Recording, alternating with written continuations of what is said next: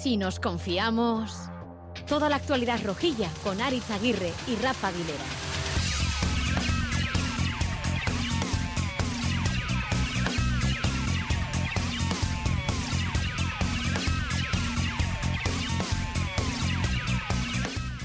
A Racha León Sermodus, qué ganas ¿eh? de pasar del Alá Osasuna Alá Alá a la Le Osasuna Ale Ale. Se va muy alto por encima de la portería defendida por Sergio Herrera y aquí se va a acabar el partido. Aquí se va a terminar la aventura de Osasuna en Arabia. Concluye el choque en, en Riyadh. Se saludan los técnicos Xavi Hernández, Yagoba Arrasate, Osasuna, que ha estado de pie prácticamente durante los 90 minutos, los 94, 95, 96 que ha durado el encuentro. Los rojos que han tenido oportunidades incluso para haber marcado eh, en la primera mitad, también en la segunda. Se van con este 2-0 regresan a casa. Nos sentimos perjudicados porque el criterio ha sido muy diferente durante todo el partido y en esa hemos visto una falta muy clara. José tiene el balón controlado y Christensen le hace falta. Eh, esas faltas para mí no tienen que ser revisables porque no, esa el VAR no tiene que entrar a revisar. El hecho de que no sea revisable no quiere decir que no sea falta. Es una competición que está hecha para que la juegue Madrid y Barça, ¿no? Si eso es así, o sea, que no lo vea es que no, no ve mucho fútbol y, de ahí que eh, pues económicamente es lógica, yo no lo comparto, pero es normal que ellos quieran ver es- esos dos equipos y por eso les paguen más, ¿no? Pero bueno, eh, me parece que es una competición que se debería vivir con nuestra gente y bueno, venimos aquí y, y porque nuestra, nuestra profesión y punto.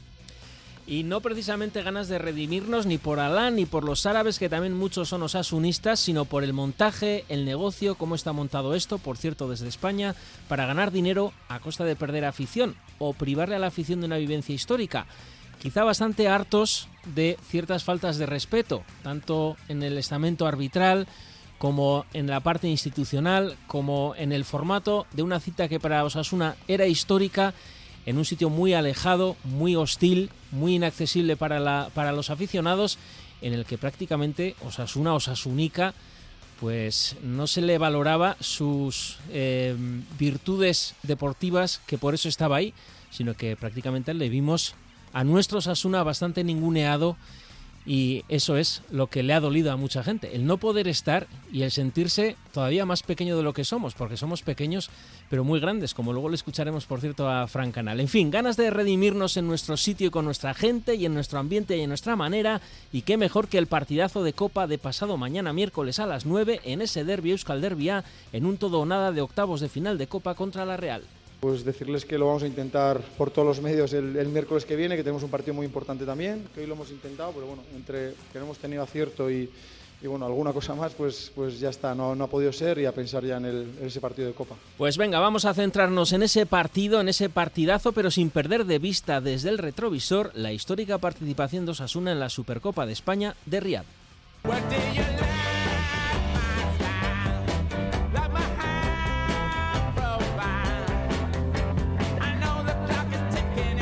Rafa Aguilera, Racha León. Arracha León Bay. Bueno, de todo lo que he oído, he visto, he vivido eh, a distancia eh, sobre la Supercopa en Riad, A bastante distancia. lo que más me ha gustado ha sido tu comentario en Kirolak, en Kirola al día, con este fragmento de Casablanca. Todo el mundo debe abandonar el local. Se cierra este café hasta nuevo aviso. Salgan inmediatamente. ¿Con qué derecho me cierra usted el local? ¡Qué escándalo, qué escándalo! He descubierto que aquí se juega. Sus ganancias, señor. Muchas gracias. ¡Todo el mundo fuera! Todo el mundo fuera. Cuéntanos un poco ese símil a la familia roja del Si nos confiamos. ¿Tú quién crees que es Renault? el capitán, el capitán Renault. Bueno, yo creo que yo creo que quienes conocen el, el significado eh, de este meme, porque es un meme que hace mucho tiempo circula por las redes sociales, no necesita mucha explicación. Yo creo que nadie puede llevarse a escándalo. eh, ni a, nadie le puede sorprender eh, lo que ha sucedido durante estos días en, en Arabia. El hecho de que, como tú apuntabas, se dispute un, eh, un torneo de estas características eh, lejos de muy lejos de donde debería jugarse el, hecho de que se reparta el dinero como se reparte pues bueno no deja de ser no deja de ser eh, piedra de escándalo para quien no quiere para quien no quiere escuchar y no quiere ver las cosas. Eh, bueno mm, Renault cobraba su correspondiente comisión por el juego que eh, se el juego que se realizaba en, el café de Rick. Rick mantenía un establecimiento donde todo el mundo podía disfrutar. Nadie era ajeno a lo que sucedía, pero bueno, de vez en cuando había que hacer determinado tipo de cosas, ¿no? Montar un escándalo porque se jugaba. Incluso, bueno, si alguien tiene en la memoria cómo finaliza Casablanca, pues sabrá que el comienzo de una gran amistad viene precedida de otro momento también eh, para, para, la gloria entre los, dos, eh, entre los dos personajes. Bueno, aquí no ha habido tiros, afortunadamente, pero lo que sí está claro es que nadie puede eh, sorprenderse por todo lo que ha sucedido, ni reclamar según qué cosas a, ciertas horas. En el plano deportivo, ¿qué argumentos o impresiones mm, que dejó el equipo en la, en la Supercopa te valen, nos valen para afrontar el partidazo de pasado mañana? Mira, el, análisis en lo deportivo yo lo, tengo que contextualizar en, el rendimiento que ha estado ofreciendo Osasuna a lo largo de toda la temporada. Y en ese contexto ya venimos apreciando en las últimas semanas una una evolución que tiene que ver con, con, eh, la recuperación de ciertas sensaciones defensivas. Estamos hablando de un partido que se termina perdiendo por dos goles a cero bueno, 1-0, porque ya en el último minuto. Y, una, jugada polémica con, un, error, con un error, con un error grosero. Ahora lo hablaremos, ¿eh? Fran Pardo del Burgo viene. Que diría el otro, no, un error grosero de Osasuna. A mí los errores bueno, arbitrales. que entra por el medio estando los tres. Es que creo, es que creo que se pone el foco. Bueno, esto ya es una impresión muy personal. Creo que se pone en el foco en los árbitros cuando, cuando todavía Osasuna tiene muchas cosas que mejorar. Y entre, entre las cosas que tiene que mejorar está precisamente eh, la atención la atención. Y, cuando en una situación como la que se produce en esa jugada de Christensen con Arnaiz, todo el mundo se queda parado, pues bueno, contra un equipo contra el Barça, como contra el Barça, pues te puede caer un gol. O sea, eso, eso es así. Luego, luego tienes que empezar a, rebobinar, a recuperar y luego tienes que poner el grito en el cielo, pero el grito en el cielo lo tendrías que poner si, si tú realmente has cumplido lo que tenías que cumplir. Volviendo a eso me da la sensación de que el equipo está recuperando sensaciones defensivas. Vamos a ver si las puede confirmar el miércoles contra la Real, porque es otro de esos partidos en los que eh, a Osasuna se le va a poner a prueba. Me da la sensación de que hay jugadores que están pidiendo eh, paso. Uno es Iker Muñoz, que creo que no hay dudas al respecto hay jugadores que tienen que tener un papel protagonista muchísimo mayor, que creo que, mm, que incluso mm, ya lo están defendiendo, que es Jesús Areso, y afortunadamente para Osasuna pues ha recuperado las sensaciones de, Sergio Herrera. Eso es lo que me queda a mí del, del partido del, otro día. Última hora del equipo, por cierto. Eh, la baja de Chimi Ávila. En principio no, no, va a estar en condiciones, ya os decía el otro a día. A Mojica ya lo vimos, ¿está bien? Eh, en principio sí. Eh, al Chimi Ávila ya os comentaba el otro día que una lesión en el soleo es una lesión muy puñetera para un jugador de las características físicas y del tipo de juego del Chimi Ávila y además de, de los kilómetros que lleva recorridos. Entonces, bueno, vamos a ver cuándo, cuándo lo puede recuperar a, Arrasate.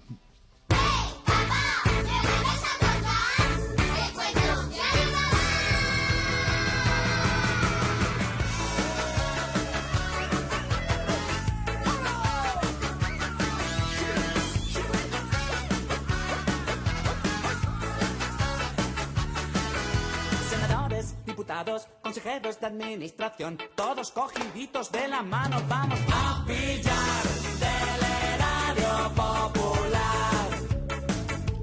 César de Luis Arrachaldeón. Arrachaldeón, Arich. Bueno, tus apuntes en forma de tweets radiofónicos sobre la participación, la participación de Osasuna en la Supercopa en Riyadh. Eh, un poco ya has, ya has comentado toda la previa, Rafa también, pero bueno, eh, Osasuna está claro que fuera el invitado a este formato fue invitado como actor secundario y bueno, eh, quiso ser protagonista, quiso ser el verdadero protagonista, como decía Braulio, como dice Braulio, como le gusta decir a Braulio.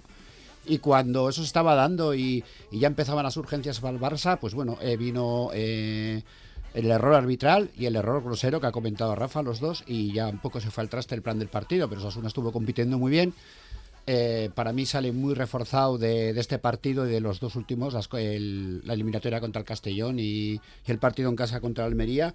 Y esperemos que sea un punto de inflexión. Eh, esa reconstrucción que suele apuntar Rafa, yo creo que ya se está dando. El mm. encofrado, las bases están puestas. A ver si. Eh, este, le creamos las paredes este, este miércoles contra la Real. Amaya Marcotegui, Arracha León. Arracha León, Aritz, ¿qué tal? ¿Qué sensaciones, qué sentimientos te deja la Supercopa? Mm, bueno, para mí Osasuna no estaba invitado a esta cita, creo que se coló en la fiesta sin entrada y, bueno, pues creo que de inicio el, equipo tuvo tuvo carácter, tuvo un buen planteamiento de partido, hubo ocasiones, se le pudo hacer daño al Barça, sobre todo al inicio de la primera parte. Y bueno, pues eh, la falta de acierto creo que luego nos penalizó, más allá de, del azar o no azar, del arbitraje o no arbitraje, ¿no? Creo que el inicio, o sea, una pudo haber hecho gol y haberse puesto por delante en el marcador, desde luego hubiera sido clave. Eh, tuvimos nuestras ocasiones, ¿eh? Yo me acuerdo, por ejemplo, de esa de Budimir y en ese cara a cara con Iñaki Peña y más ocasiones que luego se lamentaba Arrasate. Hemos tenido nuestros momentos, sobre todo, ¿no? con 0-0 también, y bueno, necesitas eficacia ¿no? en este tipo de partidos también para llevarte el partido y ha sido una pena. ¿no? Es verdad que ese gol ya marca un poco la balanza hacia un lado porque luego hemos tenido que arriesgar mucho. Ellos a campo abierto nos han hecho el segundo gol, pero sensación un poco de rabia porque creo que hemos tenido momentos como para adelantarnos. ¿no? Rubén Compañes a Racha León. A Racha León. Esa falta de efectividad. Pues sí, además yo creo que Rafa lo ha dejado entrever un poco entre que, nos cuesta tirar el uno contra uno y, y, obviamente tenemos ocasiones de tirar, que es una tiró a puerta, que no, no, está, no está de más porque esto es algo que empieza a ser algo que estábamos buscando en este 2024, pues obviamente el perder ocasiones porque te cruza un compañero o se chocan ahí dos y pasan donde no tienen que pasar y demás, pues hace que obviamente eh, te vayas con esa, ese punto de rabia. Sí que es cierto que yo creo que esto, eh, además yo lo puse en Twitter, considero que, que Osasuna eh, ha empezado el 2024 con, con un plus con ese ruido de motor sigue existiendo, porque creo que sigue existiendo, pero creo que conforme vamos haciendo kilómetros se, se nos está, eh, está, está calmándose, ¿no? Pero yo estoy 100% con lo que ha dicho Rafa, creo que hay que seguir buscando soluciones y marcar ese protagonismo de jugadores que tienen que salir ya a la palestra para, para que esta temporada eh, dando por hecho que pasamos el miércoles, no se nos líe un poco más. ¿eh? que tampoco es moco de pavo. Por eso Charlie digo. Pérez, Arracha León. Arracha León. Reaccionó Arrasate un poco tarde con los cambios, tú que siempre los sueles pedir. Sí, o en el eh, cambio a, a cuatro defensas, de 5 a 4. Bueno, O de tres eh, centrales eh, a dos. El cambio de defensa se viene po- motivado por el gol, ¿no? Encajas el gol y el equipo tiene que ser más ofensivo y cambia. A mí sí que en Sen falta había jugadores que estaban ya muy cansados. De hecho, lo estaba comentando en estos grupos de WhatsApp que Arnaiz estaba ya para poco y fue el protagonista de esa, de esa opción. Que yo creo que si eso, esa misma falta ocurre en el minuto 30, eh, Arnaiz no, no se hubiera ido al suelo, pero estaba ya bastante eh, cansado y, y yo creo que Yagoba pues tiene que intentar hacer los cambios antes porque se ve que, que hay jugadores pues que no están para jugar más allá de 60 minutos, ¿no? El partido además eh, hizo que, que hubiera que tener mucha, muchos kilómetros recorridos para defender y, y había jugadores muy cansados. ¿Y tú lo ves como punto de inflexión o eres más crítico? Bueno, tiene que ser, yo creo, el punto de inflexión el partido del, del miércoles, ¿no? También eh, mezclado con el partido ante el Barça, ¿no? Se compitió, hubo ocasiones, eh, el Barça lo pasó mal en muchos momentos, se defendió bien y yo creo que eh, esa prueba que hicimos en, en Riyadh tiene que servir para que este miércoles el equipo pues sea tenga esa efectividad en las dos áreas que, que hagan que, que el equipo pase y eso sí sería un punto de inflexión de confianza y de y de sumar eh, una victoria más que nos va a venir muy bien en este inicio de, de año. Estamos en tu frecuencia FM habitual en Radio Euskadi, emisión para Navarra, también online en itv.eus, clicando Radio Euskadi Plus y a partir de las 4 ya sabéis que podéis escuchar esta tertulia íntegra a media tarde, la colgaremos cuando queráis en la app EITV Nayeran y en itv.eus, en ambas en la página del Si Nos Confiamos, también en nuestras en las plataformas podcast habituales, iBox y Spotify y colgaremos el link en Twitter en nuestra cuenta arroba si nos confiamos y nos escucháis gracias al gran Asier Iriarte y Javi Martín, osasunistas de pura sangre roja que están en la realización técnica para reivindicar eso de nos viene muy bien que si nos confiamos somos muy malos, pues para que no nos confiemos de aquí a lo que resta de temporada. Si nos confiamos... Toda la actualidad rojilla en Radio Euskadi. De bar en bar.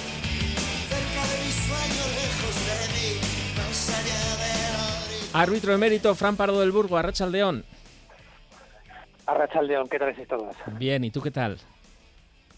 Bien, bien, ya mejor. Hoy ya te doy mejor. Tú, paso muy pronto y con esa frase musical de Rosendo de siempre fuera de lugar. Fuera Ya. de juego. Bueno, siempre fuera de juego, exactamente.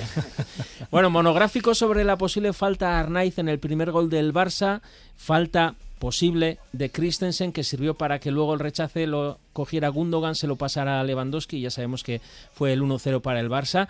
En caliente, en los micrófonos de Movistar, David García decía esto. La cantidad de faltas que, que se pitan así, la cantidad de faltas que en la primera parte todas han pitado a favor del Barça, eh, no sé. Muy, evidente, falta clara para mí. A los tres minutos, misma jugada campo contrario y se pita para el otro lado. Muy evidente para mí, pero casualmente o no, eh, siempre cuando se suceden este tipo de faltas, siempre se decantan para, para los mismos. Y luego algo más sereno a Arrasate en la rueda de prensa postpartido.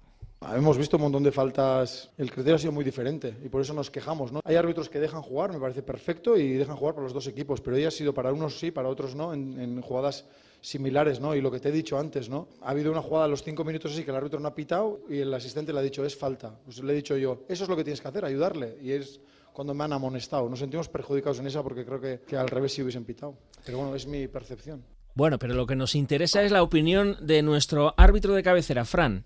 ¿Existe falta de Christensen Arnaiz? ¿Ese rodillazo en el culo? Yo creo que ¿En sí. la lumbar? Yo creo que sí. Yo creo que sí, además es, es más todavía, aun poniéndola a veces igual un poco en duda si exagera el jugador de Osasuna, etcétera, lo que es cierto es que el criterio que tuvo hasta entonces era claramente de pitar esas faltas, sobre todo pues, mu- mu- muchas, muchas veces pito esas faltas. Entonces, yo creo que lo lógico y lo fácil incluso hubiera sido pitar esa falta y no pasa nada. El mismo Xavi reconocía que a él claramente le había parecido falta en directo. Entonces, si hubiera sido una, una cosa de no complicarse la vida. Pero bueno, no la pitó, pues, pues, pues bueno, pues eso. Yo tengo que reconocer que en directo no me pareció falta, ¿eh? Y luego ya ves en redes, etcétera, ya imágenes más concretas, incluso a veces que eh, un poco Es que hay- hay desvirtúa es- imágenes y claro, esa velocidad retardada, etcétera. Yo- Pero en cualquier caso, Fran, ¿debía haber intervenido el VAR? No, no, en ese tipo de jugadas no interviene el VAR, ¿eh? Es una jugada, tampoco es una jugada, o sea, totalmente clara, o sea, no es una falta que digas, "Oh, es una falta clamorosa, una jugada grave, no puede Joder, intervenir pero acaba en gol. Yo estoy de acuerdo en que no debe intervenir. Y sí, pero, pero es que esa jugada se presta a la interpretación del árbitro. El árbitro puede interpretar que no ha habido falta, porque si te fijas, o sea, hay, hay ha habido eh, sobre esta jugada muchos comentarios, hay gente que la ve falta clarísima, hay gente que, que ve que no hay nada. Entonces, bueno, yo creo que es una jugada que no se debe llamar al VAR. El VAR tiene que intervenir cuando es una cosa realmente eh, flagrante, ¿no? Tampoco es una jugada que... O sea, yo, yo la pito más por el criterio que siguió que por la en sí la falta que fue. Yo creo que el VAR O sea, tiene que creo... ser una herramienta para ayudar al arbitraje y para que el arbitraje sea más justo. Y yo creo que si el árbitro del VAR mm, ve que hay contacto y que puede pitarse falta, lo que tiene que hacer es llamar a- al otro árbitro para que entre los dos, o bueno, sea el, el juez principal el que está sobre el campo, valore finalmente si es o no falta y si es o no gol. ¿no? En el baloncesto se ve habitualmente hasta en saques de, banda. ¿no? Al final, el videoarbitraje eh, mm, sirve para precisamente eso, que, que las jugada- jugada- jugadas dudosas, que además marcan el, resultado, como es el 0-0 o el, el 1-0, pues eh, yo creo que, que tiene que entrar. Para eso está siempre el VAR. Fran. A ver, yo ya te digo que yo es una jugada que es gris. Entonces, una jugada gris no te entrega el, VAR nunca. O sea, a ver, eh, yo ya te digo que con el criterio que siguió, evidentemente debería haber pitado falta, que era pues, lo, pues, lo más fácil, o sea, simplemente fácil. Es decir, bueno, tú has estado pitando una serie de faltas muy similares, pues eso. Pero el, el VAR no te puede entregar a juzgar esa, esa jugada. Es una jugada gris, es una jugada que tiene que decidir él y que está y que está pitada. Otra cosa, ya te digo, que fuera una mano clamorosa, una cosa eh, realmente, pues qué sé, un patadón, que dices, joder, es que menos patadón le ha dado y encima, o sea, pero no es esa jugada. Para que, como para no que, es esa jugada, Mm. pues el VAR no debe de entregar. para que para que quienes nos escuchen no nos guste. eso es para para quienes quienes nos escuchen eh, cuando dices que el VAR no tiene que entrar eh, te está refiriendo Fran a que por el protocolo eh, no aplica en esa Por el jugada protocolo de VAR no entra el VAR en esa jugada. Pero ese, protocolo no se ha no, aplicado en esta liga ya más veces, que termina en gol y, y no han intervenido, ¿no?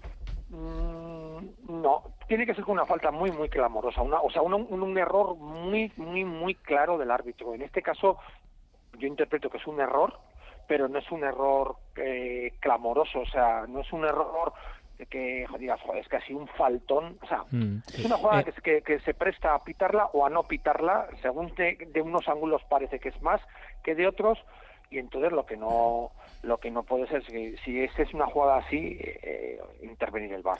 Eh, Yo eh, personalmente te digo que no me gustó el arbitraje por el criterio que tuvo, o sea, el criterio fue totalmente desigual y no me gustó para nada. Otra cosita, Pero ¿es roja a que- catena o es amarilla? Va, yo creo que la amarilla está bien, ¿eh? Tampoco, no sé, yo pienso que con la amarilla es suficiente. Y mm, entonces, la nota que le damos a Muñiz Ruiz, el árbitro gallego, Pues yo, en este caso, un cuatro y medio, pero, pero más que nada porque no se puede tener un criterio tan tan tan diferente con ambos equipos. y en el Vara del Cerro Grande, ¿le penalizamos también o entiendo que no? No, no, porque es que él no tiene que intervenir. Yo creo que eh, por protocolo no tiene que intervenir en esa jugada. Eso es una jugada que tiene que pitarla él, como había pitado otras faltas. Porque es que el, el VAR no va a estar para pitar faltas, está eh, para, señalar, para señalizar faltas, está para jugadas realmente graves, o sea, penaltis, agresiones, eh, goles Sí, ilegales. pero, Pero, en este caso el gol no es le- ilegal, el gol, esa jugada es una jugada anterior y se puede pitar o no se puede pitar. No- ¿no crees, Fran, aunque que- yo creo que la debía haber pitado. Que, que ahora que, que cada vez que vayan a ver el bar se van a escuchar los audios, ¿no va a ser eso un elemento que haga que los árbitros no vayan, no recurran tanto al bar, no vayan tanto a la, a la pantalla para que no se les escuche como ayer escuchamos en el partido del Cádiz-Valencia? A ver, pero yo ya, pero bueno, yo creo que tampoco van a ir todo el rato, o sea, tampoco se van a escuchar todos los audios del bar, o sea, yo creo que se van a referir exclusivamente a jugadas muy concretas y entonces se escuchará. Fran Pero- Pardo del Burgo, es que ricasco, ¿eh? Bueno, que vaya bien. Arte. Seguimos hablando sobre el negocio y el reparto de dinero que supone la Supercopa. Estas declaraciones de orgullo del director general de Osasuna, Fran Canal, pidiendo respeto para el club. Vale ya de que si alguien tuvo que ceder o no ceder, porque nosotros lo único que sabemos es que se percibe un dinero conjunto, no entendemos que nadie tenga más derechos que nosotros y desde el respeto nosotros entendemos que cada equipo pues evidentemente tiene sus circunstancias, pero yo creo que hay que respetar mucho a Osasuna. Yo creo que Osasuna es el derecho, ha ganado el derecho a estar aquí. Osasuna además creo que es el equipo que, que más gente trae, pensando en la distancia de miles de kilómetros que estamos de Pamplona. Somos la población más pequeña y yo creo que ya vale ya de que se diga que si nos regalan o no nos regalan o, o nos ceden o no nos ceden. Nosotros lo que hemos hecho es negociar y pedir pues el dinero mínimo que entendíamos que deberíamos pedir para no terminar eh, reclamando, como digo yo, en otros, en otros, en otros ámbitos, que se nos está faltando al respeto y parece que estamos aquí con la limosna de nadie. Y nosotros no pedimos limosna y nosotros somos un equipo pequeño, grande ilusión, grande en cariño de la afición que tiene y de sus dueños, que son los, los, socios de, Club Atlético Osasuna. Yo creo que nos merecemos un respeto y yo creo que ya vale. Sobre estas declaraciones de Fran Canal y el reparto de dinero, el reparto de dinero que recibe Osasuna, 1.950.000 euros. Si hubiera ganado el torneo, hubiera recibido solo el 7% de lo que supone el torneo en sí. Y bueno, ahí se divulgaron esas noticias de que los otros tres equipos cedían 200.000 euros. De ahí esa frase de Fran Canal sobre limosna para que Osasuna pasara a percibir 600.000 euros más y llegase prácticamente a los 2 millones de euros. Cuando Osasuna dice, no, no, esto lo hemos negociado y además que no es ninguna cesión. Está, esto no lo decía literalmente, pero está ese eh, litigio que tuvo el Valencia con la federación a la que fue, eh, a la que obligó para no llegar a juicio a pagar más de aquellos eh, medio millón de euros, prácticamente 700.000 euros que le quería pagar. Rubén. Pues sí, está claro. O sea, yo, de todos modos, a mí me sorprendió realmente la, las declaraciones de, de Fran. Eh, sí que creo que, que, hay un ámbito de tensión, un nivel de tensión alto entre, entre Osasuna y, y, la federación, está claro. Yo creo que eso no es nuevo para nadie. Pero sí que es cierto que, bueno, pues todo lo que hemos escuchado todos estos días, de que parece ser que si eres el equipo que te has colado, que te han invitado de casualidad a la fiesta y no te corresponde coger algo para beber o un canapé, ¿no? Pues parece ser que casi tienes que sacar tú de tu bolsillo lo, los cuatro brillos que te queden para ver si te dan algo de, y, y, puedes comer algo, ¿no? Y creo que eso llega un momento en el que ya no solamente es el caso de Osasuna, sino el Betis también cuando estuvo creo que es también eh, se le complicó. O sea, quiere decir, eh, llega un momento en el que el reparto de dinero económico eh, entre los distintos clubes de, de, mayor importancia a menos está haciendo que, que, muchos estén sacando ya los pies fuera del texto diciendo, oye, hasta aquí hemos llegado porque obviamente no venimos aquí a, a, que nos regaléis el dinero, sino nos, nos ganamos el, cobramos por, por, por, por parte de ser parte de este espectáculo. No hay que olvidar que no sé exactamente cuánto dinero se está manejando, pero hablaban de unos 40 millones eh, que estaba pagando Arabia Saudí eh, a la federación por esto. No sé cuánto van en comisiones, no quiero entrar en cuánto se lleva uno y otro, pero está claro que no me parece desproporcionado que el, que el, cuarto o el, o el, segundo o el tercer equipo que, que, que, esté allí disputando se lleve casi dos millones de euros. Es limosna casi. Tenemos que recordar esos audios de los artífices de todo esto. ¿eh? De hace dos años, el entonces presidente de la Federación Española de Fútbol, Luis Rubiales, y en el que, se y en, el que en ese momento era jugador activo del Barça, en este caso hablaba en calidad de empresario. A ver, Rubí, eh, si es un tema de dinero, si ellos por 8 irían, hostia, tío, se paga 8 al Madrid, 8 al Barça, a los otros se les paga a 2 y 1, son 19 y os quedáis la federación 6 kilos, tío. Antes de no quedaros nada, os quedáis 6 kilos. Y apretamos a Arabia Saudí y a lo mejor pues le sacamos, decimos que el Madrid si no no va y le sacamos un, un palo más o dos palos más. Pero es que antes de hacerlo en España, que no vais a ganar ni, ni tres, o sea, es que es para pensárselo si es un tema de dinero, ¿eh? Jerry, enhorabuena. Y no me refiero ni al partidazo de ayer ni a tu gol. Me refiero a que ya son más de las 12 y por lo tanto ya es firme el acuerdo con Arabia Saudí. Un abrazo, gracias por todo y aquí estoy para lo que necesites. Bueno, menos para algunas cosillas que, casi mejor no me necesites. Venga, un abrazo enorme, cuídate mucho, amigo.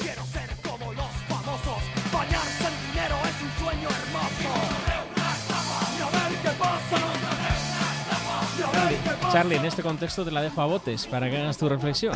bueno, sí, estábamos comentando aquí la foto de, esa balza con, el jeque ahí en el palco. No, esa sí que no tiene, no tiene precio, ¿eh? pero bueno, en cualquier manera eh, está bien ¿no? que, el club reivindique eh, los derechos que tenemos como club. Recuerde que, que los socios y las socias, que siempre se le olvida a Fran Canal, somos propietarios y propietarias de, del club, pero bueno, en el día a día el respeto que pide, pues también lo tendría que tener para el aficionado, eh, defender ante la liga, por ejemplo, las denuncias que está realizando por cantar una canción que se canta en todos los estadios de, con diferentes versiones como la gitana y otras cuestiones también, ¿no? Al final me da la impresión de que contra la liga eh, Osasuna es muy fuerte y contra, hoy no, al revés, contra, contra la federación Osasuna es muy fuerte y contra la liga pues es muy débil y la crítica no pasa más que eh, pues de la simple pataleta, ¿no? Entonces, bueno, yo creo que hay Osasuna sí que tiene, tiene ese debe, ¿no? Luchar por sus derechos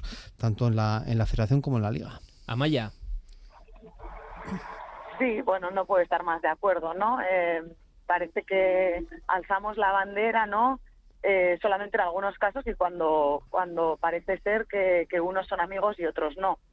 Eh, una pena que no seamos capaces de alzar la voz también en defensa de, de quienes realmente somos dueñas y dueños del club, que somos los socios y muchas veces, de hecho, eh, bueno, pues eso que se dice, ¿no? De echar la ley, echar la trampa, se nos busca la trampa en muchísimas ocasiones antes que, luchar por nosotros, nosotras y, nuestros derechos, ¿no? De todas formas, estos audios son del año 22 el acuerdo entre la Real Federación Española de Fútbol y, Arabia Saudí es de esa fecha y eh, yo no recuerdo a Osasuna mostrando su disconformidad con el reparto de los premios mm, en el caso de la disputa de la Supercopa. Al final, eh, bueno, mm, tu defensa y la defensa de tus derechos eh, se ve debilitada en el momento en el que tú no intervienes para denunciar una cosa que consideras manifiestamente injusta, solamente cuando eh, solamente la consideras cuando te afecta a ti directamente, cuando es objetivo que el perjuicio es para todos los clubes que participan en esa competición, porque como muy bien explica Piqué, son ocho para cada uno de ellos. Si apretamos un poco más, son un par de palos para cualquiera de nosotros y los demás, pues bueno, tú te quedas con un trozo gordo de la, del pastel y lo otro, pues como decía Rubén, si llegan si llevan algo de dinero en la cartera, pues que paguen los canapés. Mm. Eh, esto se sabe desde el año 22. Sí, hay que recordar que con la final de la Copa del Rey... Pasó tres cuartos de la en, en, la Asamblea aún se, se dijo que no se sabía eh, los ingresos que había tenido la Federación y lo que iba a cobrar una de aquella final, ¿no? Entonces, bueno, pues tenemos nuestros problemas, no nos puede pillar por, por sorpresa. Bueno, es un melón que ya lo ha abierto el Betis, lo ha abierto el Valencia, lo ha abierto Osasuna ahora. Pero Habría insisto, que darle una vuelta. ¿no? Pero, pero, la, pero cuando, cuando hablamos de la defensa de socios y socias, y en este caso creo que el- los Sí, sí. grandes y las grandes perjudicadas por, por el diseño de esta competición son los socios y socias, en este caso de Sí, sí, sin Osasuna. ninguna duda. Pues probablemente la mano habría que haberla levantado en el momento en el que se plantea este diseño de la competición y entonces sí. probablemente también tu, tu posición salga eh, claramente reforzada porque de saque ya sabe todo el mundo que tú, aunque no renuncias a participar en el torneo, tú vas hasta allí eh, después de haber denunciado que no estás conforme ni con el diseño ni estás conforme con, con el reparto de, de- de los premios. ¿no? Bueno, quiero cerrar este capítulo de Arabia Saudí y así nos centramos en la Copa saludando a un ex compañero Javier Oderiz, Arracha León, Hola, ¿qué tal? Buenas tardes. operador de televisión que trabaja en Riyadh en la empresa Alamilla, pero que también trabajó para ETV. Eh, ¿Cómo ha ido el evento, tu trabajo y retransmisión? Empezando por ahí. Bueno, por eh, nuestra parte todo ha ido muy bien, ha funcionado muy bien, aunque sé que en España ha habido problemas de recepción, pero pero aquí aquí ha salido todo, todo muy bien, muy contentos. Oye, ¿qué haces tú viviendo en Riyadh? Pues eh, al, al- el país al querer crecer ahora y querer hacer una televisión más profesional, están llevando muchos profesionales de, de Europa para establecer una, una especie de norma, un poco de eh, mejorar todo, la, todo el sistema que tenían. Y eso es lo que hacemos aquí principalmente. Estamos con europeos trabajando cada vez más y eso es lo que hacemos. Supuestamente les ayudamos, les formamos, pero al final lo que hacemos es llevar toda la gestión y todo y toda la parte técnica, más luego cámaras, también hay realizadores. Ujú. Eh, Javier, final estamos ¿qué ha- un equipo europeo. ¿qué haces en tu tiempo libre ahí en Riyadh? Pues muy pocas cosas hay que hacer. Normalmente lo que hacemos es quedar con los compañeros, eh, salir a tomar un café o un té, eh, formarte más, ver películas en internet, eh, porque la verdad es que el ocio aquí escasea bastante. Mm. Y No hay mucho, mucha cosa. Nos decías que en torno a las restricciones, que falta mucho por hacer, sobre todo en materia de derechos humanos, pero que ha habido cierta apertura en los últimos años, ¿no? Nos lo comentabas en el Boulevard de Radio Euskadi la semana pasada. Sí, sí, ha cambiado mucho. O sea, esto, tú, yo hace cinco años que llegué aquí y ahora parece otro país. Sea, no tiene nada que ver. Eh, aparte del tema de las mujeres, por supuesto, que ya tienen eh, más posibilidades de salir a la calle ya solas, no tienen que ir siempre con un hombre acompañadas, aunque fuese un hijo menor, pero ya tenían que ir acompañadas de un, de un hombre. Eh, el trato al extranjero, ya es más normal ver extranjeros. Eh, yo me acuerdo al principio cuando llegué aquí, en ciudades tipo del tamaño Pamplona, por ejemplo, eh, la gente te seguía por la calle, porque no habían, no habían visto un occidental, porque es un país que está cerrado hasta hace tres años, cerrado al turismo totalmente. Eh, hay bastante menos presión en lo que es la entrada, por ejemplo, la presión del control de entrada del aeropuerto es mucho más llevadera, incluso eh, hay gente que habla inglés en la entrada que antes era imposible, no, habría, no hablaba nadie inglés en la entrada, en la aduana, Los Ah. van mejorando. Aún y todo tiene que ser difícil, ¿no? Ser mujer y trabajar allí. Tiene que ser muy complicado. O sea, eh, yo no me puedo poner evidentemente en el papel, pero eh, este año es el primer año que han empezado a trabajar mujeres en nuestra empresa, a trabajar fuera de lo que es un puesto de oficina. Eh, trabajar en puestos de cámara o en, incluso en realización también, pero son muchísimos siglos de que no puedes cambiarlo de un plumazo, no pueden de repente pensar que una mujer les vaya a dar eh, órdenes o consejos o a, realizar un, un trabajo. O sea, es una mentalidad que hay que cambiar. Para mí están cambiando muy rápido, aunque cara al exterior pa- parece que no han cambiado, pero si vivieses aquí se nota muchísimo el cambio. Hay mucha Hay pasión. gente que está a favor y gente que está en contra. Mm, Hay mucha pasión futbolera. Mm, Lo están ahora metiendo con cazador. Aquí la pasión de verdad eran los camellos, los halcones, eh, algo del cricket, no mucho, pero bueno, y ahora están metiéndolo con cazador a base de comprar, a base de comprar jugadores, a base de llenar estadios al principio, bueno, y ahora todavía hacen sorteos en los descansos, en la Supercopa no se ha visto porque no les hacía falta hacer equipos extranjeros, pero en los equipos, los partidos de liga hacen sorteos de un coche, por ejemplo, entre los espectadores que están ahí, así poco a poco van llenando estadios, aunque todo hay partidos de equipos menores que no, igual hay 150 espectadores. Y son todos del Madrid, ¿no? Por lo que veo. Eh, sí, o Madrid o Barça. Está totalmente eh, polarizado. ¿Y qué dicen de Osasuna? Aquí- ¿Qué, qué impresión hemos dejado? A ver, eh, había mucha gente, había mucha gente que estaba a favor de Osasuna, pero porque estaban o en contra del Madrid o en contra del Barça. Volvemos a la misma. Y luego, claro, eh, si yo pregunto, yo creo que ya la respuesta va un poco eh, obligada. No, no, sí, sí, yo voy con tu equipo. Eh, la verdad es que menos un compañero, eh, un auxiliar que me dijo, no, yo me siento jefe, pero yo yo soy del Barça. Y yo me cago en la leche, no puede ser. Pero la gente sí que estaba, apoyaba a Osasuna, eh, les parecía muy bonito lo del, mito del, del equipo pequeño. Luego sí que conocen algo Navarra, los que están más estudiados conocen Navarra, porque al fin y al cabo es un reino que no llegaron a... O sea, si tú vas al museo de aquí, de, de Riyadh, al Museo Nacional, hay un mapa enorme en una pared de todos los territorios árabes que conquistaron y Navarra es la única zona que está ahí sin tocar. Pone el reino de Navarra, entonces por lo menos le suena. Oye, Javier, pues muy interesante. Muchas gracias por darnos esa perspectiva desde allí, desde Riad. Y seguiremos en contacto. Vale, muchísimas gracias a vosotros. Eh, que tomes un buen café o un buen té. No te puedo ofrecer más. Ahora mismo voy a salir con algún compañero que he quedado más tarde para hablar con vosotros. Oye, una comida que nos puedas recomendar. Mm, La verdad es que lo que es la comida local no hay mucha, porque antes de, de hacerse país es que eran tribus separadas y lo que comían era el camello, la cabra, que es lo que tenían. Entonces hay muchísima comida, yo que sé, el mutábal, por ejemplo, o baba ganús, que es como una especie de, de pasta tipo la de garbanzos, pero de berenjena, que es muy buena. El umalí, que es un postre que es, me encanta, que está hecho con leche, con, con pan, con almendras, miel, es súper potente. Y luego, por supuesto, todos los dulces, son muy potentes. Los dulces para coger energía, para poder andar por el desierto, tienen esa cultura, claro, de comer poco, pero que sea que se, que se pegue al riñón. Y Ja- pues, pues eso sí que tienen postres tipo turrón, deliciosos todo el año. Javier Esquericasco, un placer. Vale, muchísimas gracias, vale. Flores y macetas.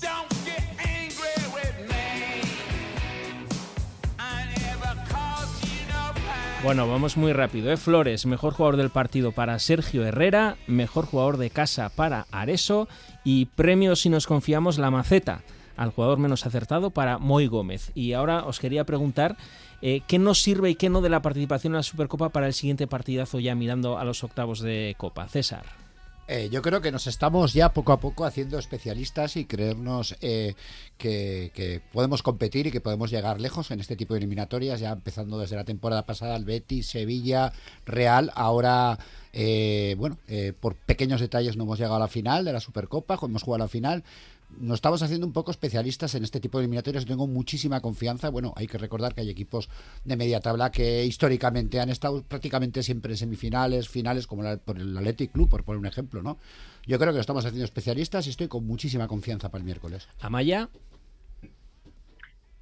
Pues yo creo que te demuestra que cuando el equipo cree, ¿no? Eh, se puede hacer. El equipo puede mm, plantear un partido serio en el que en el que genere ocasiones, en el que ser un equipo rocoso y difícil para el rival.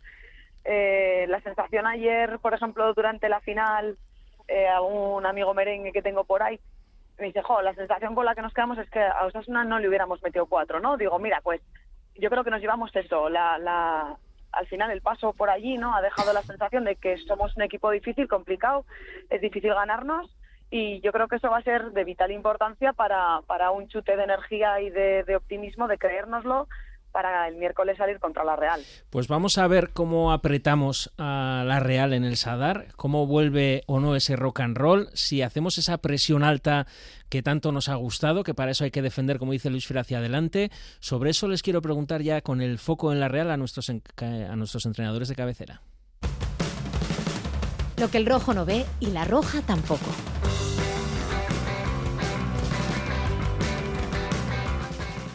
Miquel González, Arracha León. A Racha León.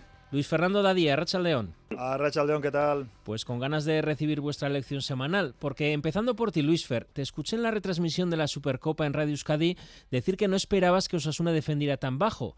Y además, eh, muchas veces has hablado de las virtudes de Osasuna cuando defiende hacia adelante. Y yo me preguntaba, vale, pero eso cómo lo hacemos? ¿Cómo defendemos hacia adelante? Lo digo, por ejemplo, en vistas al partido contra la Real de pasado mañana. A ver, defender hacia adelante simplemente es eso, ¿no? Lo dice la palabra, ir a digamos, a intentar tú acercarte a la portería contraria lo máximo posible y, digamos, defendiendo esa situación de balón para que, para que el contrario vaya hacia atrás, ¿no? Y en ese sentido, ¿cuándo puedes eh, hacerlo? Bueno, eso ya es una metodología de entrenador. Puedes hacerlo saltando a la banda, puedes hacerlo saltando al centro del campo, puedes hacerlo saltando a los centrales. Vamos a ver, hombre, la Real ahora no está en su mejor momento, eso es evidente. Y, sobre todo si le eh, generas eh, situaciones, digamos, de presión en, el en el trío interior tiene problemas, porque al final si Zubimendi, Merino, Bryce, digamos, les obligas a jugar mucho de espaldas, eh, con mucha presión, no tiene ahora esa capacidad para salir por fuera, ¿no? Le falta Traoré, se ha lesionado Driozola, que por dentro es donde la Real, si le anulas, le creas problemas. Miquel, ¿cómo le hacemos frente a la Real? ¿Y puede ser sin defender tan bajo como el otro día contra el Barça? Yo veo que el partido de Liga que vimos en el Sadar me parece que se puede repetir otra vez el miércoles jugar con defensa de 5, de 3, llámale como quieras, y con un jugador tipo Rubén García, o Rubén García, que es el que cerrará, cerrará la salida de Zubimendi, tapándolo continuamente a Zubimendi para que no se pueda generar juego por ahí dentro y obligando a que, a que lo que decía Luis Fer, Merino y Brais jueguen de espaldas y tengan que girar y cuando giren ya tenemos un central que puede salir porque tenemos luego al carrilero nosotros con el extremo. Entonces, mm. el planteamiento del otro día de la Supercopa de la semifinal yo creo que se puede repetir otra vez para la Real y lo entendería más el miércoles que no lo pude entender del todo el, otro día. ¿Por qué? Porque también existía el riesgo de que te pillas en la espalda, como ayer le pilló el Madrid al Barça en los primeros minutos, ¿no?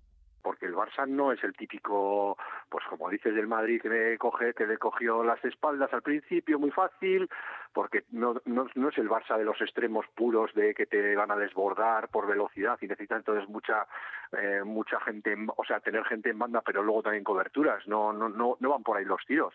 Y de hecho me llamó muchísimo la atención y tengo que decir que me puso de poca mala leche que el gol de Lewandowski venga por el centro cuando estás jugando con tres centrales. Es curioso, estás jugando con tres centrales y te viene el gol por el centro. No terminé de ver el esperarles tan bajos porque es que al final veías las posesiones, eran setenta y pico, veinte y pico y no tuvimos, bueno, claro, luego también había que la primera parte si se, si se acierta en alguna de estas pues hubiese igual era otro partido no pero bueno yo vi una semifinal ahí de dos equipos en horas no muy altas más bien bajas pero cómo defendemos Miquel hacia adelante de manera efectiva a ver, cuando hablamos de defender hacia adelante en bloque alto, con la presión y todo esto, es muy fácil, se, se resume en una palabra, el Osasuna del rock and roll. Robo en fase alta para terminar jugada pronto. Y ahí había un jugador que era clave, que se llama Rubén García. Aymar empieza defendiendo muy bien alto, pero no es Rubén para la hora del robo y creo que en la presión alta, pues mm, a Moy le falta ajustar, ajustar movimientos para poder ir eh, acompañar también por dentro. Luis Ferri, ¿cómo defender hacia adelante de una manera eficaz contra la Real? Con unos jugadores muy específicos. Yo creo que, por ejemplo, las bandas las tienes que prácticamente doblar con, dos laterales, por decir una forma, o meter a jugadores que puedan como extremos eh, presionar muy altos y tener la capacidad luego de tener recorrido de poder eh, hacer idas y vueltas y repetir esfuerzos. Y luego por dentro tienes que tener jugadores, eh, como dice también Miquel, agresivos en la presión. Fíjate que yo en un momento dado me he planteado a ver si en, esa posición de interior, si quieres ir a, presionar arriba, colocar un jugador como Moncayola, por ejemplo, ¿eh? y, hacerlo, pues no sé, con un trío, imagínate, con, Peña, Moncayola y con el propio Rubén, por ejemplo, y luego tener, bueno, pues si me apuras igual, un Iker Muñoz Ibáñez, ¿eh? en, una situación ahí de, medios centros también, ¿no? Para, para ir ahí al desgaste y a la presión alta, ¿eh? pero bueno. Pasa que luego hay otra posición donde se generan muchas dudas porque claro, si tú vas a la presión alta y arriesgas para luego quedarte a pares atrás, están Catena y David ahora mismo en un momento de forma o de juego como para ir a, pares. Es que mm, sí, sí, por eso, por eso. Hay muchos, eh, sí. y claro, y, tienes que hacer desaparecer igual en un momento dado a Aymar en esa situación, claro, como dices, claro, es que son muchas cosas, son muchas cosas. ¿Cómo le podemos hacer daño a la Real? Pregunta para los dos, ¿eh?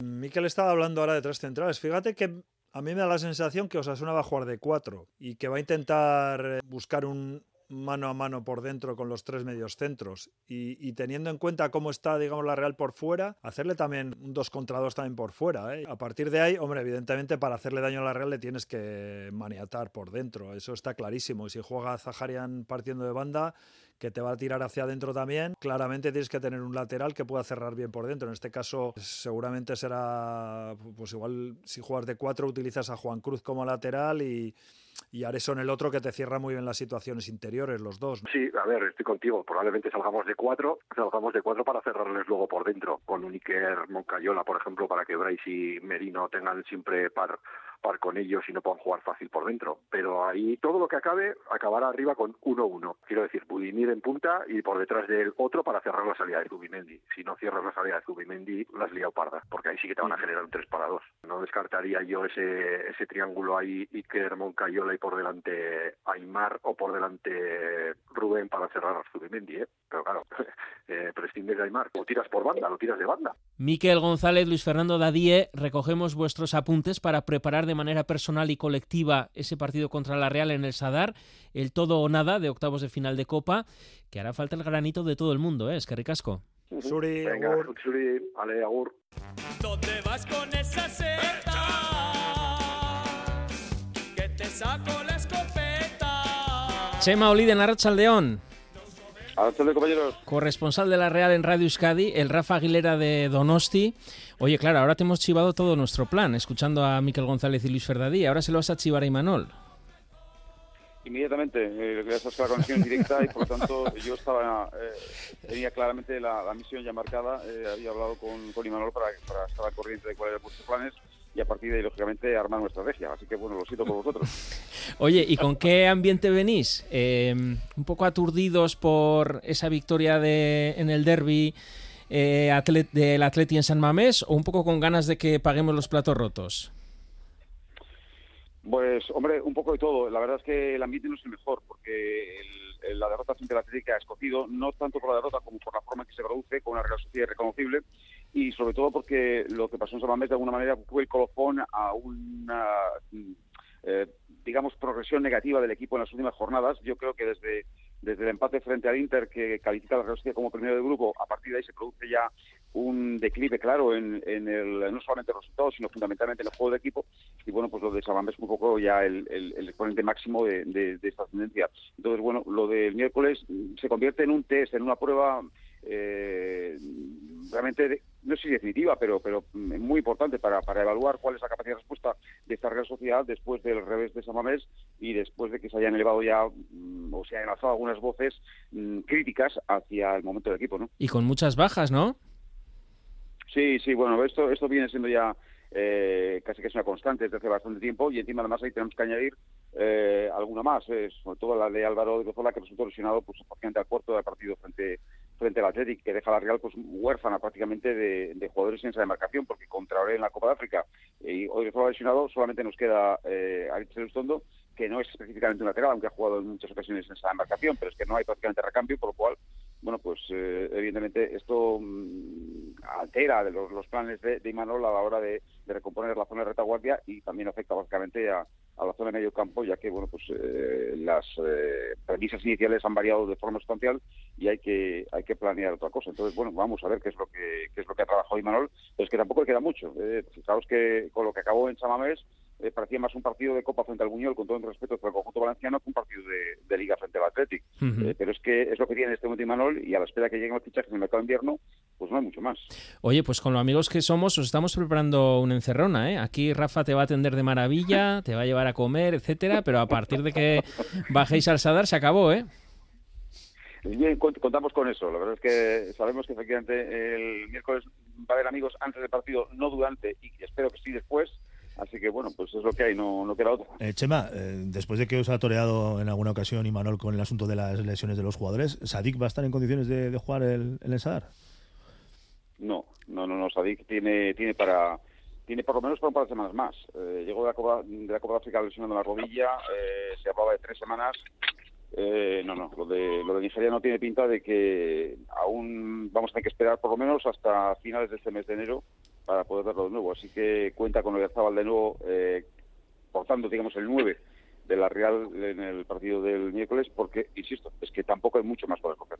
Eh, oye, Chema, eh, estábamos comentando Charlie y yo que nuestros hijos, por lo menos el mío pequeño y el tuyo no sé, eh, no han eh, en su vida no han visto ganarle a, a la Real, o sea, que le haya ganado Osasuna a la Real en partido oficial.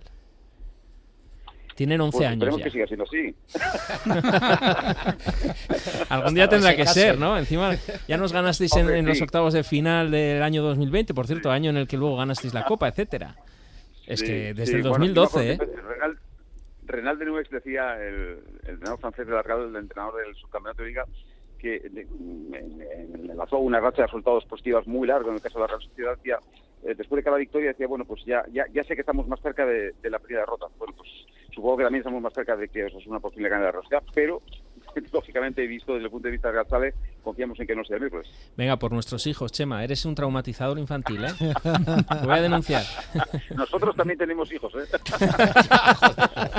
Bueno, aquí te esperamos, Chema, ¿eh? Con los brazos abiertos, ¿vale? Es que ricasco. Gracias, un abrazo. Agur.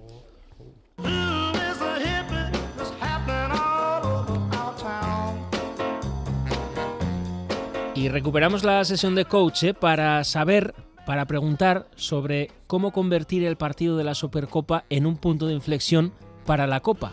Cómo hacerlo en la mentalidad del equipo, del colectivo.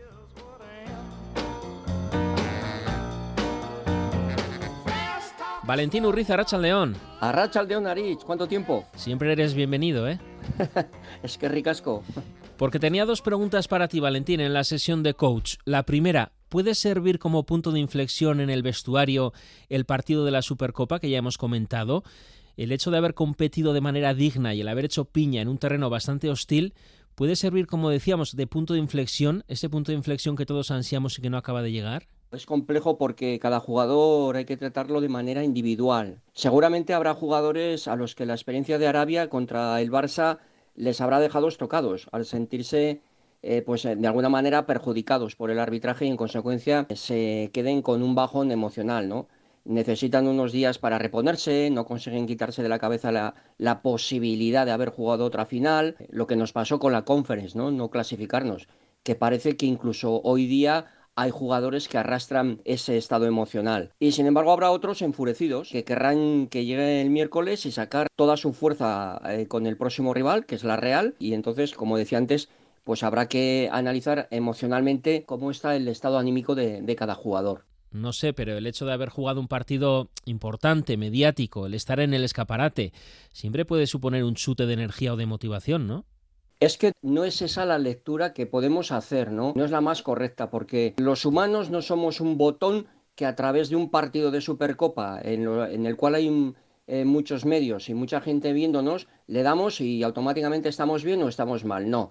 Eh, las emociones y el estado de activación motivacional en los jugadores requiere de muchas etapas, ¿no? Por un lado, como decía antes, a nivel personal y por otro lado a nivel colectivo. Entonces, hay que ver cómo se está trabajando, cómo se está entrenando, cómo se está comunicando el staff con los jugadores, cómo intervienen los jugadores en cada, en cada partido y si se sienten protagonistas. Entonces, como digo, son un cúmulo de circunstancias y de parámetros que hay que trabajar y medir para poder dar ese salto y estar anímicamente bien preparados para jugar y competir. Y en este contexto de partidos cada tres días que seguiremos si es que pasamos ante la Real y teniendo en cuenta ya los que llevamos en enero, ante este contexto de posibles rotaciones, ¿cómo se reactiva un jugador que hasta ahora no ha tenido muchos minutos y no ha contado?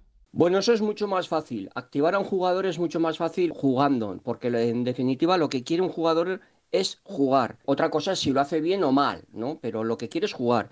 Si ve que tiene opciones de ello, independientemente si es liga o copa, estará activado con el ánimo de, aprovechar su momento y de esta manera, si lo hace bien, pues eh, creer que tiene la posibilidad de jugar más tiempo, de participar en más partidos. Es bueno. El estar activado y predispuesto para jugar y sentirse útil, eso es eh, relativamente, comillas, sencillo. Eso no es tan difícil.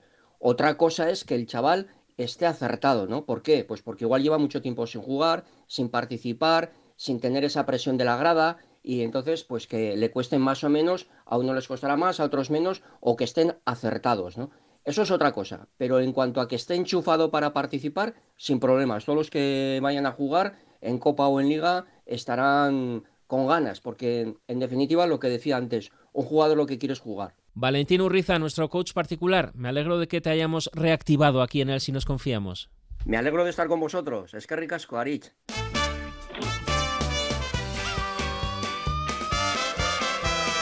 Venga, pues vamos a acabar con la bilbainada de los guajalotes y en espera de ese gran partidazo, no sé qué alineación esperáis, empezando por el portero. ¿Debe jugar Sergio Herrera o debe jugar Aitor Fernández? César. Debe jugar Sergio Herrera. O sea, vamos a muerte a- este miércoles, vamos a muerte a por la Real y tenemos que ir con, con lo mejor. Maravilla de debate ¿eh? sobre la portería. Amaya. Tenemos que ir con Aitor. No tengo ninguna duda. ¿Y eso? Me parece que la clave, la clave de la plantilla eh, a lo largo de los años que lleva Yagoba al frente de este club ha sido eh, mantener a todo el mundo enchufado y que todo el mundo sepa que tiene su hueco y su momento para demostrar lo que vale. Y creo que el miércoles es el día de Aitor. Eh, tenemos que decir que Aitor Fernández, sin que juegue, también vale mucho en el vestuario y en ese equipo, ¿eh? que puede jugar otros partidos. No lo pongo en duda, pero es verdad que aquí el compañero, y como esto va de debatir, ha dicho que hay que salir con lo mejor y que eso es Sergio Herrera, pues a mí me parece que el miércoles es Aitor. Yo, preveyendo que puede haber también penaltis, eh, ¿no? Estamos en el torneo del CAO, eh, no hay mejor portero que, que- Sergio Herrera. Entonces, bueno, yo, aparte de su por- excelente estado de forma, yo creo que deben jugar eh, los que están mejor y yo creo que Herrera hoy por hoy, ahora mismo, está mejor que, que Aitor y por eso debe jugar, además de por el tema de los penaltis, que es importante. Os iba a preguntar cuando lo del Castellón, si hubierais sacado a Sergio Herrera en la prórroga. Uy, uy, qué pregunta. Yo es que yo creo que aunque alguien se empeña en hacer debate, creo que a Osasuna le hace falta un punto de intensidad y creo que Herrera en todo, ¿eh? tanto en la línea que tiene por delante como en, en- en todo el equipo. Y creo que Herrera cumple eso a la perfección. Aitor nos da otras cosas, pero ahora mismo el equipo necesita enchufarse. Entre los probables hablaban Miquel y Luisfer, por ejemplo, de Rubén García. ¿Esperáis algún jugador nuevo que no haya estado en la alineación titular de, de, de Riyad? Pues yo espero a Mojica, por ejemplo. Yo creo que puede ser una alternativa. eh, viene una lesión, estará con ganas de reivindicarse. Yo creo que puede ser una buena alternativa para la banda izquierda, tanto si eh, jugamos de 5 como si jugamos de 4 o incluso por encima o por delante de un lateral izquierdo. Mm, Porque tú crees que vamos a jugar de 5 o vamos a jugar de 4? A mí me parece que la opción del otro día contra el Barça es perfectamente aplicable a un partido contra la Real. Pero bueno, lo que ocurre es que un entrenador que no ha conseguido ganar al mismo equipo durante tantas veces y además eh, se ha visto superado en los últimos eh, enfrentamientos por el mismo entrenador, pues tiene la tentación de buscar eh, soluciones, no sé si donde no las hay o donde nadie las vemos. Y por eso no descartó en absoluto una, una sorpresa. Por el lado probablemente además que ha apuntado Miquel, eh, la manera de, de neutralizar a, a Martín Zubimendi, que es el perfil de jugador que ev- evidentemente todo el mundo sabe lo que aporta, pero que eh, es un futbolista que eh, sale del radar del que normalmente ve los partidos y que tiene una influencia en el juego de la Real absolutamente espectacular. ¿Y Arnaiz se ha ganado la titularidad? Yo creo que sí, pero claro, eh, está, está cómo abordar el partido. ¿no? Yo creo que los puntos débiles, o por lo menos dos de los puntos débiles de esta Real, son los laterales, como nos ha explicado Chema, y creo que esa, debilidad la tiene que, la tiene que explotar Osasuna. Eh, también eh, hacen falta revulsivos en la segunda parte, ¿eh? que Claro, este no, no, partido es muy además, largo. eh, es- el- de hecho, el plan de partido creo que tiene que contemplar mm, esa hipotética prórroga y, como señalaba Charlie, la posibilidad de la disputa de, de los penaltis y, por lo tanto, es un cara cruz en, en el que solamente hay una hay una, una bala. Entonces hay que hay que gestionarla y, y gestionarla con, con inteligencia. ¿no? Amaya, la vuelta de Moncayola.